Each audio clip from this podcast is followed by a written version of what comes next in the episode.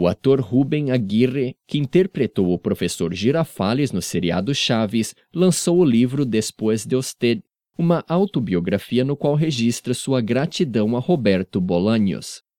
O nome do livro, que ainda não foi traduzido para o português, remete ao jargão de seu personagem na série Depois da Senhora, dita repetidas vezes para Dona Florinda, vivida por Florinda Mesa.